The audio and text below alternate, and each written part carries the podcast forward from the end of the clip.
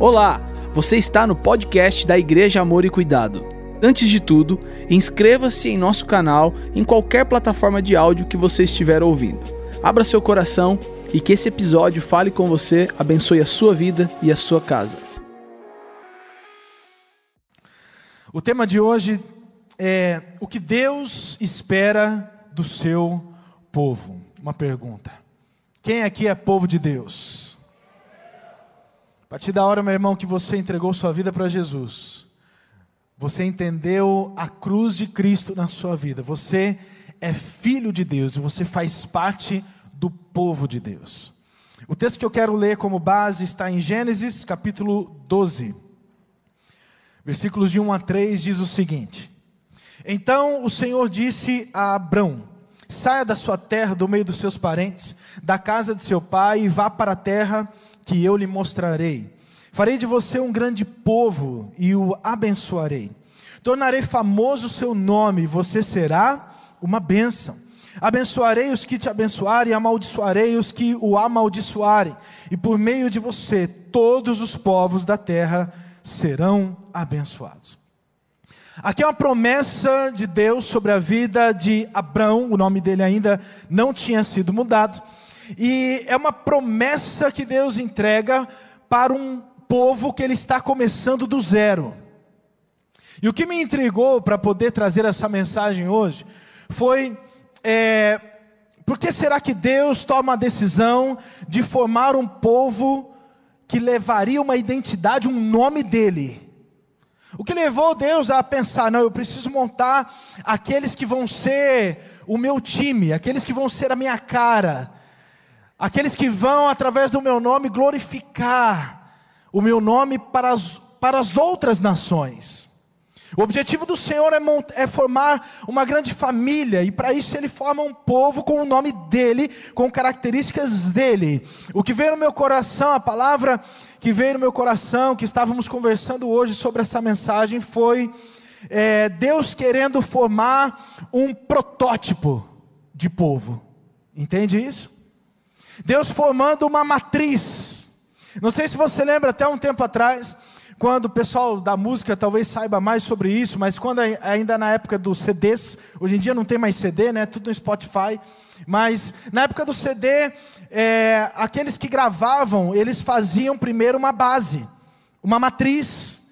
E só quando a matriz fica boa, só quando a matriz está perfeita, não tem mais erro, aí então ela é replicada. Eu lembro também, é, nessa época que ainda tinha os CDs, os DVDs, a gente fazia ainda o DVD do Alto de Páscoa, e sempre o ministro Henrique, lá do audiovisual, ele chegava para mim com a matriz. Falava, pastor, se fica, a hora que ficar bom, a hora que ficar perfeito, aí a gente faz as cópias. Eu enxergo Deus dessa forma quando Ele decide formar o seu povo. Ele está formando ali a matriz, sabe por quê? Porque ele está dando base, ele está dando exemplo para aquilo que ele quer do seu povo dali para frente. Quem que está me entendendo? E você acabou de dizer que você é povo de Deus. Nós, como igreja de Jesus, somos o povo de Deus aqui na terra. A palavra diz que somos embaixadores de Cristo. A palavra diz que somos representantes dos céus aqui na terra. A palavra diz que antes éramos estrangeiros, forasteiros, mas a partir de agora, a partir da cruz, a partir dessa entrega, passamos a ser filhos, passamos a fazer parte desse povo escolhido. Somos a noiva, somos a noiva adornada, meu irmão, nós somos filhos de Deus, aleluia. E a partir de agora, então, nós somos o povo de Deus. E o que será que Deus quer do seu povo? Para responder essa pergunta, o que veio no meu coração é que nada melhor do que olhar para a matriz, nada melhor do que olhar para o protótipo, porque com certeza, quando Deus decide formar o seu povo, Ele forma do jeito que Ele quer que seja. Ele fala: olha, é para ser desse jeito, é para ser dessa forma, é para funcionar desse jeito. Então, por isso que a base aqui, nós vamos falar hoje dos patriarcas, principalmente Abraão, Isaac e Jacó. Aqueles que iniciam o povo de Israel. E nós vamos enxergar aqui alguns textos que vão nos dar então base para saber o que Deus espera do seu povo, olhando para a matriz, olhando para o início, olhando para essa formação daqueles que se chamavam povo escolhido de Deus. Eu tenho certeza que o Senhor vai falar com você, amém? 1 Pedro 2, 9 e 10 também diz o seguinte: Vocês, porém, são geração eleita, sacerdócio real, nação santa, povo exclusivo de Deus, aleluia. Diga assim: Eu sou exclusivo de Deus. Para anunciar as grandezas daquele que os chamou das trevas para a sua maravilhosa luz. Antes vocês nem sequer eram povo, mas agora são povo de Deus. Não haviam recebido misericórdia, mas agora a receberam. O texto está dizendo: antes vocês não eram povo, mas agora que tomaram a decisão, que entenderam a cruz, entregaram sua vida para Jesus, agora são povo de Deus. Eu não quero aqui, meu irmão, entrar em teologias, porque tem muita gente que fala, será o povo de Deus é só Israel? Será que a igreja é povo de Deus? As promessas é só para Israel, é para a igreja? Meu irmão, tem um monte de coisa de teologia. Nós não vamos falar sobre isso. O foco aqui é saber o que Deus espera do seu povo. Diga amém. É o que Deus espera de mim e de você como povo dele. É o que Deus espera de mim e de você como nação, como representantes dele aqui na terra. Porque é isso que nós somos. Olha só o que diz também Efésios 2:19. Portanto, vocês já não são estrangeiros nem forasteiros, mas concidadãos dos santos e membros da família de Deus. Oséias 2, 23b diz: Direi àquele chamado, não meu povo, você é meu povo, e ele dirá: Tu és o meu Deus. Aleluia. Eu quero trazer então aqui somente cinco apontamentos do que Deus espera do seu povo. Porque, meu irmão, esse assunto é tão abrangente que quando você para para olhar a palavra e ver o que Deus espera do seu povo, meu irmão, tem muita coisa. Daria para cada um desses pontos é uma pregação diferente. Mas eu, eu separei cinco aqui que o Senhor colocou no meu coração para trazer para a sua vida nessa noite. Cinco pontos do que Deus espera do seu povo. Estão preparados? Amém. Então, primeira coisa, o que Deus espera do seu povo? Ele espera um povo que tenha identidade. Ele espera um povo que saiba quem são em Cristo Jesus. Gênesis 35, 10 diz: dizendo: Seu nome é Jacó, mas você não será mais chamado Jacó, seu nome será Israel. Assim lhe deu o nome de Israel. Se estamos olhando aqui para os patriarcas, para saber o que Deus espera do seu povo, nada melhor do que pegar aqui o nome do povo, na troca do nome de Jacó, ele dá nome ao seu povo, que é o nome de Israel. É o nome da nação a partir dali. Tem Abraão, Isaac, chega em Jacó, ele troca o nome e fala: agora você vai chamar Israel. E o povo é o povo de Israel. Por quê? Porque Deus ele está dizendo assim: eu quero que o meu povo saiba quem é. Eu quero que o meu povo tenha identidade. Eu quero que os meus filhos tenham nome. Eu quero que os meus filhos saibam que eles não devem ser conhecidos como enganador mais, que é o significado de Jacó. Agora o meu povo tem que saber que eles são príncipes e princesas de Deus. Aleluia! Você precisa saber disso. Você precisa ter consciência de quem você é em Cristo Jesus. Qual é o seu nome? Quem já passou pelo face a face sabe disso. Qual é o seu nome, meu irmão? Quem você é? O filho que está, ele sabe as suas responsabilidades e os seus privilégios dentro da casa do pai. Agora, se você está numa casa onde você não é filho, você não se sente à vontade. Você não tem liberdade dentro daquela casa, porque na verdade você não é filho. Agora, a partir da hora que você entende a cruz e se entrega como filho de Deus, você agora tem os seus direitos, mas também as suas responsabilidades. Mas você sabe que é direito seu dentro da casa do Pai. E dentro da casa do Pai nós temos liberdade. Mas só entende isso quem é filho. Você tem que saber sua identidade. Meu irmão, você é filho do rei. O rei é dono de todas as coisas. Ele é o dono de todo o ouro, de toda a prata. E quando você pensa que você, como filho do rei, tem acesso àquilo que o pai te dá, a gente começa a repensar muita coisa. Das nossas atitudes, de quem nós somos, de que nós falamos no nosso dia a dia, dos nossos posicionamentos, dos nossos direitos, porque somos filhos do rei.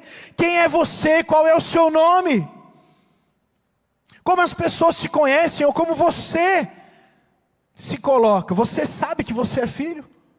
Você sabe aquilo que você tem acesso? O filho, ele recebe a herança do pai. Tudo que o pai tem, ele dá acesso ao filho, sim ou não? Se o Pai dos céus diz que nós somos seus filhos, é porque Ele quer fazer a mesma coisa conosco, é porque Ele faz a mesma coisa conosco. Você tem acesso à herança do seu Pai celestial. Quem é você? Interessante que Deus aqui, ele faz questão de trocar, de interferir no nome de todos os patriarcas. Em Abraão ele fez isso. Coloca um azinho a mais aí, agora não é, é, mais Abraão, agora é Abraão, porque agora é pai de multidões, aleluia. E ele já dá um nome. Chega em Isaac, mesma coisa, não precisa mudar, mas ele fala, vai ser Isaac, porque tem o significado da alegria. E ele interfere também em Jacó, não, esse tem que mudar, porque o meu povo não é enganador, meu povo é filho, é príncipe, é princesa. Por que será que no protótipo ele mexe tanto nos nomes? Por que será que na matriz ele está mexendo? Porque ele quer dizer para você, meu irmão, você tem um nome, você é filho, dá um glória a Deus aí, por favor, aleluia.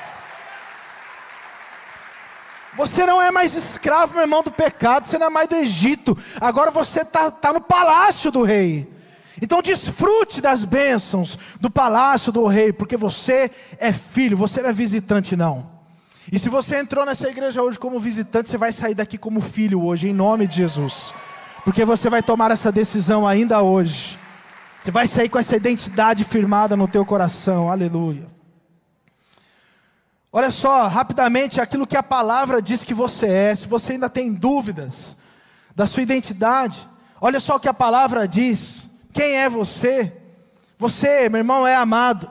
Você é filho de Deus. Você é herdeiro de Deus e cordeiro com Cristo. Você é nova criatura. Você é nascido de novo. Você é reconciliado, justificado, justo, perdoado, inculpável, sal e luz. Você tem paz com Deus, acesso a Deus, a mente de Cristo, o Espírito Santo e as promessas. Só isso tudo. É, isso, é, é esse quem você é e aquilo que você tem acesso. Quando você entende que você é filho e sabe da sua identidade. Segundo lugar, o que Deus espera do seu povo? Ele espera um povo que honre. Ele espera dos seus filhos um povo que entende o significado de honra. A base aqui é Gênesis 25, 34. Então Jacó Serviu a Esaú o pão com ensopado de lentilhas, ele comeu, bebeu, levantou-se e se foi. Assim Esaú desprezou. Diga bem forte essa palavra: desprezou. Desprezou o seu direito de filho mais velho. Sabe o que o texto está dizendo? Esaú não honrou a promessa que tinha sobre a vida dele. A promessa estava sobre a vida de Esaú e não de Jacó, porque ele era o mais velho. Mas aqui diz que por conta desse desprezo, porque ele não honrou a promessa que Deus tinha sobre a vida dele, então a promessa troca de mãos. Agora está com Jacó. E Jacó, meu irmão, não vou nem entrar no mérito por ele ter feito da forma errada, mas o fato é que ele entendia o valor da promessa. Ele entendia o valor da promessa. Independente se ele fez da forma errada, para você que conhece a história. Mas o fato é, ele sabia da importância. E aí ele faz o que faz. Então, vai, troca de mãos, troca de nome. Porque ele sim honrou a promessa que Deus tinha sobre aquela família, sobre a nação que estava se formando ali a partir dessa família. Deus, ele olha para nós até hoje, ele espera pessoas que honrem as suas promessas. O que é que Deus tem falado com você? O que, de, o que é que Deus tem te direcionado na igreja, na sua vida particular? Você está honrando aquilo que Deus está falando com você? Você está tendo honra. Eu estou, primeiramente, direcionando para Deus mesmo, honra ao Senhor. Não estou nem entrando ainda na honra entre nós. Porque Deus, Ele fala conosco, sim ou não? Ele tem promessas, Ele tem direções. E Ele quer que a gente honre isso. Honrar está atrelado à obediência. Eu honro quando eu obedeço. Se eu não obedeço, eu já não estou honrando mais. É interessante que ah, o motivo que Moisés não entrou na terra prometida. Tem gente que fala assim, é porque ele bateu na rocha ao invés de falar que era a ordem do Senhor. Na verdade, tem um texto que o Senhor diz o seguinte: você não vai entrar porque você não me honrou. Foi através da falta de obediência, sim, mas o que Moisés demonstrou não foi só falta de obediência, foi falta de honra. Porque ele sabia e conhecia muito bem o Deus que ele servia, mas ainda assim ele desobedeceu. Deus está dizendo: você faltou com honra, e pela falta de honra a Deus, você não vai entrar na terra prometida. Veja o quanto faltar com a sua honra a Deus é algo muito sério e que traz consequências. Você tem honrado a Deus? Você tem honrado a Deus no seu dia a dia, na sua fala? Meu irmão, é, uma das coisas que eu mais vejo é, com relação a honrar a uma pessoa é quando você fala bem dela. Quer honrar a sua esposa? Fala bem dela, seja na frente dela ou seja por trás. Então você está numa rodinha com outras pessoas, tem oportunidade, fala bem da sua esposa, fala bem do seu marido, fala bem dos seus filhos. Isso é uma forma de honrar. Quer honrar a Deus? O que você está falando do seu Deus lá fora? Como é que você está se portando lá fora, falando do Deus que você serve? A melhor forma de honrar é falar bem da pessoa que você ama. Então, honre a Deus. Deus espera um povo que honre. Nós vemos a, o resultado da desobediência de Isaú. Quando ele fica desesperado e vê que perdeu a promessa, vê que perdeu a, a, palavra profética do seu pai Isaac, olha, ele fala assim: pai, não sobrou nada para mim, nenhuma unção, nenhuma palavrinha, Aí, olha só a palavra de Isaac, seu pai: sua habitação será longe das terras férteis, distante do orvalho que desce do alto céu. Você viverá por sua espada e servirá o seu irmão. Lembra? Mudou de mão, né? Trocou. Mas quando você não suportar mais, arrancará do pescoço o jugo. Consequências da falta de honra. Honra a Deus. Olha só o que diz também 1 Samuel 2, 30b. Honrarei aqueles que me honram, mas aqueles que me desprezam serão tratados com desprezo. Veja, aqui eu estou anos à frente. Estou em 1 Samuel, mas veja se não foi exatamente o que aconteceu com Esaú. Porque a palavra diz que ele desprezou. O texto está dizendo: se você despreza, contrário da honra. Então você não terá honra, você será desprezado. Então, a honra para com Deus é algo muito sério e muito importante. Terceiro lugar, o que Deus também espera do seu povo, Ele espera encontrar, ver em nós, um povo fiel. Um povo fiel, um povo compromissado, fiel na Sua palavra.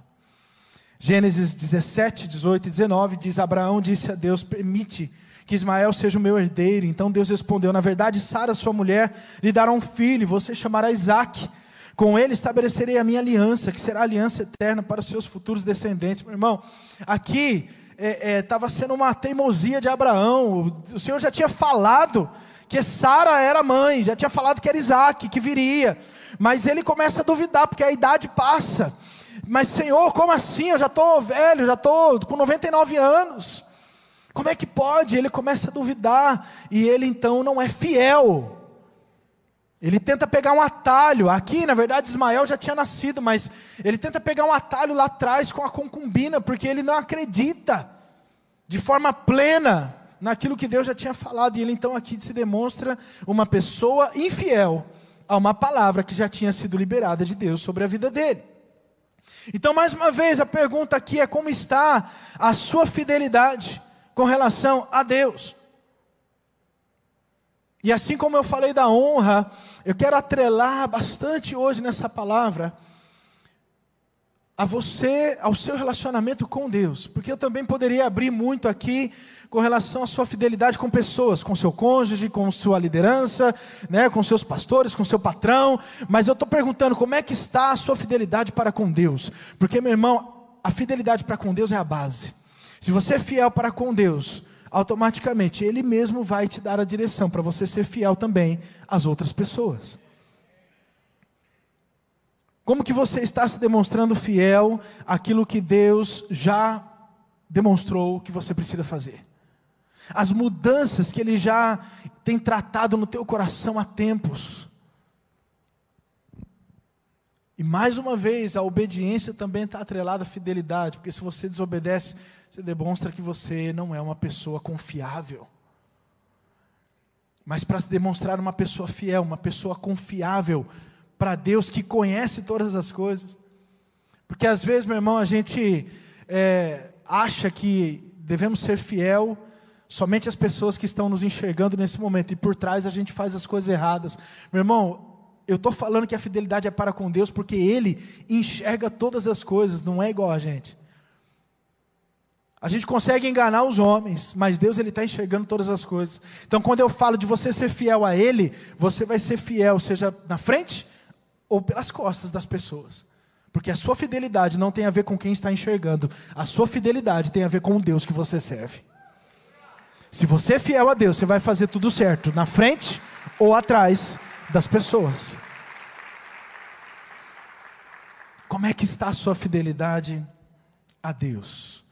Gênesis 17, 7, ele também diz: Estabelecerei a minha aliança como aliança eterna entre mim e você e os seus futuros descendentes, para ser o seu Deus e o Deus dos seus descendentes. Deus dizendo para Abraão: Olha, a minha parte da aliança eu estou fazendo, você faça a sua também. Eu estou dando a minha palavra. Você será pai de multidões. Vai acontecer. Eu estou estabelecendo a minha aliança agora aqui contigo. E assim como nós já aprendemos, quando Deus faz uma aliança, meu irmão, ela é eterna. Ela é para sempre. A questão é nós cumprimos a nossa parte do acordo. Quarto lugar, o que Deus espera do seu povo, Ele também espera um povo próspero. Quem quer ser próspero aí, dá um glória a Deus. Deixa passar a oportunidade, não. Gênesis 12, 2: Farei de você um grande povo e o abençoarei. Tornarei famoso o seu nome e você será uma bênção. Aleluia. Gênesis 13, 2 diz: Abraão tinha enriquecido muito, tanto em gado como em prata e ouro. E Gênesis 15, 5 e 6 diz: Levando para fora da tenda, disse-lhe: Olhe para o céu, conte as estrelas, se é que pode contá-las. E prosseguiu: Assim será a sua descendência.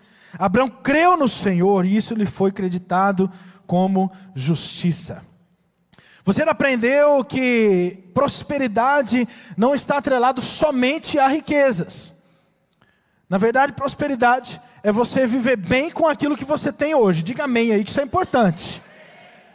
Esse é, esse é, o tipo de princípio que a gente não pode esquecer. Então, sempre tem que firmar na nossa mente. Princípio de prosperidade é você viver bem com aquilo que você tem hoje.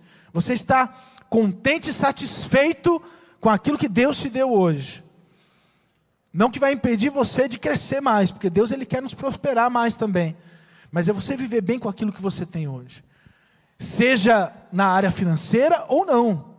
Você ser uma pessoa feliz e plena, porque tem Jesus no seu coração e você vai viver para sempre no céu com Ele. E isso já basta para sermos prósperos, ok? Mas o Senhor também nos promete que nós não passaríamos dificuldades. Quando eu olho de novo aqui para a matriz, quando eu olho aqui para o protótipo de povo que Deus fez, você olha para a vida de Abraão, de Isaac, de Jacó, eles foram ricos. Eles foram homens prósperos. O que dizer de Jacó, meu irmão? Talvez eh, Abraão aqui já estava meio encaminhado, Isaac mais ainda, né? Porque pegou a, a herança do pai. Agora Jacó saiu sem nada. Ele tinha, mas quando ele fugiu, ele saiu com a mão na frente e outra atrás. E olha só o que Deus fez na vida de Jacó com relação à prosperidade.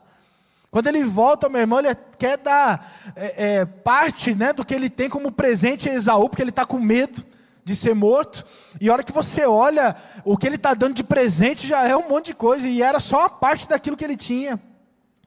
Ele foi honrado lá onde ele estava, onde ele casou com o seu sogro, e então a palavra vai dizendo como que Deus estava prosperando, por quê? Porque ele estava debaixo de uma promessa, ele estava debaixo de uma palavra.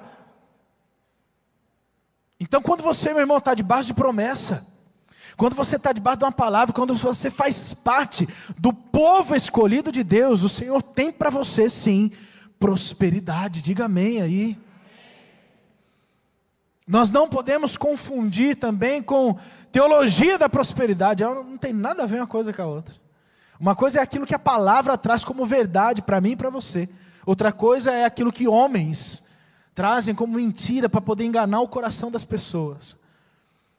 Então não estou falando aqui de teologia da prosperidade. Eu estou falando aqui da prosperidade que a palavra de Deus promete para mim e para você. E você já sabe que você, na verdade, tem que viver bem com aquilo que Deus te deu ainda hoje. E dessa forma é que Deus vai trabalhando na sua vida. E se for, meu irmão, para crescer ainda mais, se for para prosperar ainda mais, porque seu coração é fiel, porque seu coração é leal, porque o seu coração quer honrar outras pessoas, porque você não quer guardar só para você, porque você é generoso, Deus vai fazer você crescer sim. Mas o seu coração precisa se manter fiel, precisa se manter leal. Mas Deus espera sim de nós um povo próspero, um povo pleno, um povo alegre, um povo que compreende.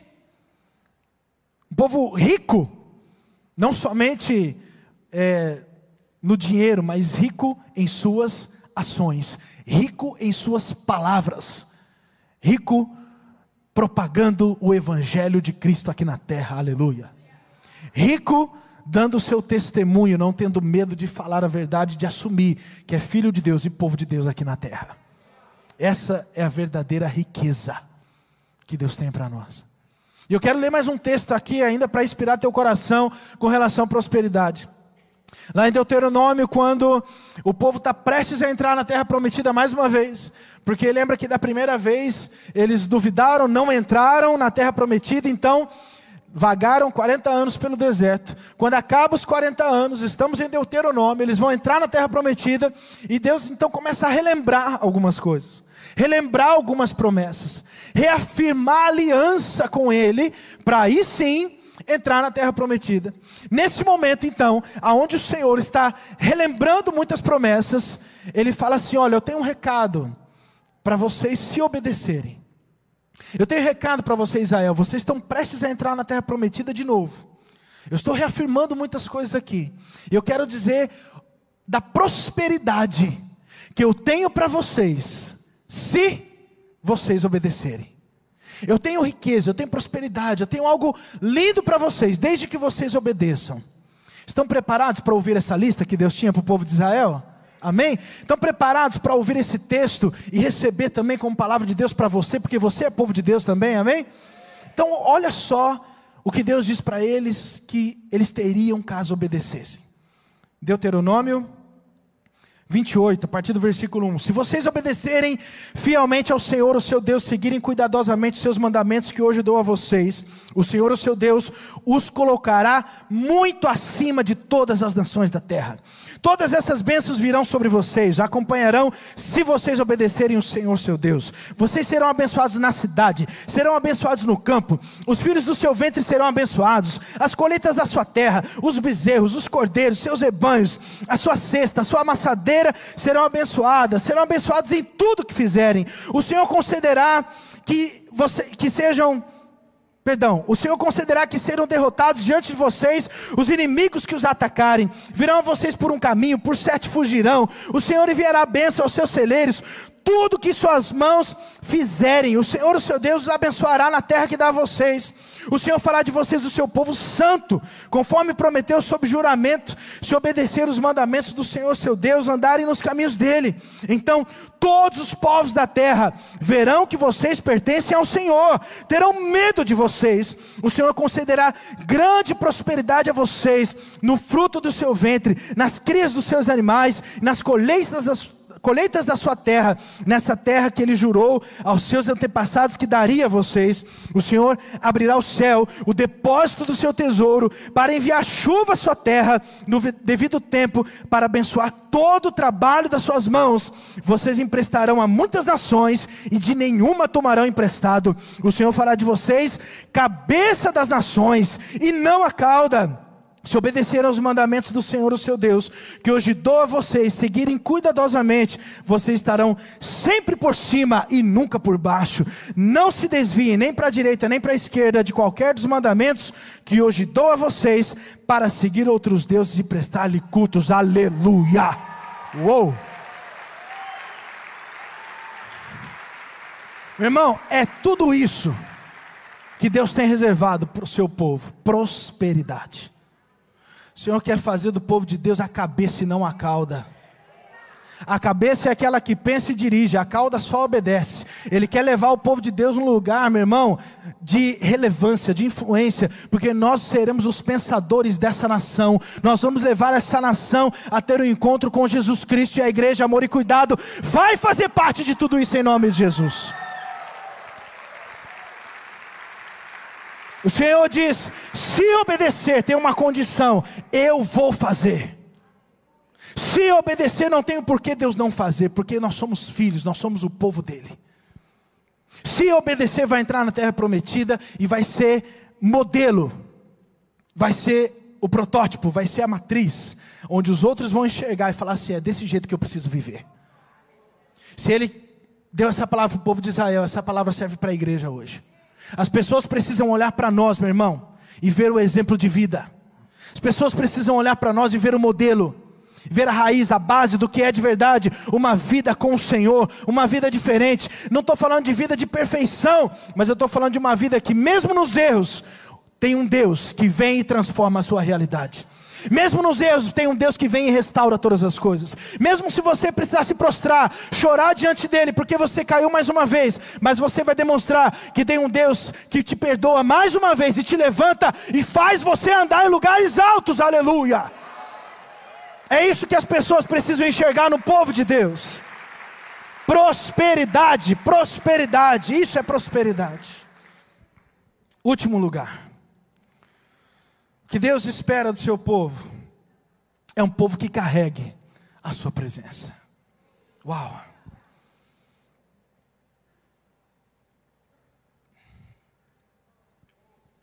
Deus, Ele é o seu Pai, meu irmão. Ele está olhando para nós e esperando algo de nós. Como eu disse, eu trouxe cinco pontos aqui, mas tem tantos outros. Que nós devemos ir descobrindo o que Deus espera do seu povo, o que Deus espera de você que Deus espera de mim. Uma das coisas mais importantes, meu irmão, é carregar a presença. É onde eu vou, a presença tem que ir comigo. Você me entende? O Senhor, Ele é onipresente, Ele está em todos os lugares. Mas quando eu sou obediente, quando eu sou cheio do Espírito Santo, em todo lugar que eu coloco os meus pés, eu demonstro para as pessoas que estão ao redor que tem algo diferente ali. Porque você está carregando essa presença que está dentro de você. Lá no Velho Testamento tinha a Arca da Aliança, que era representava essa presença. E meu irmão, na época que o povo estava na pegada com Deus, tinha que levar a arca junto, porque tinha que carregar a arca para ter vitória nas batalhas. A arca muitas vezes ia lá para a batalha porque era o símbolo de que a presença de Deus estava indo na frente deles. Porque a vitória viria somente se a presença estivesse lá. Se você quer ter vitórias na sua vida, meu irmão, você precisa carregar a presença dele. Porque a presença dele na sua vida vai fazer com que você reveja as suas ações lá fora, as suas falas lá fora, as suas decisões e os seus posicionamentos lá fora. A presença do Senhor não é só de domingo na igreja, não é só na célula. A presença do Senhor tem que ser carregada por onde o crente for.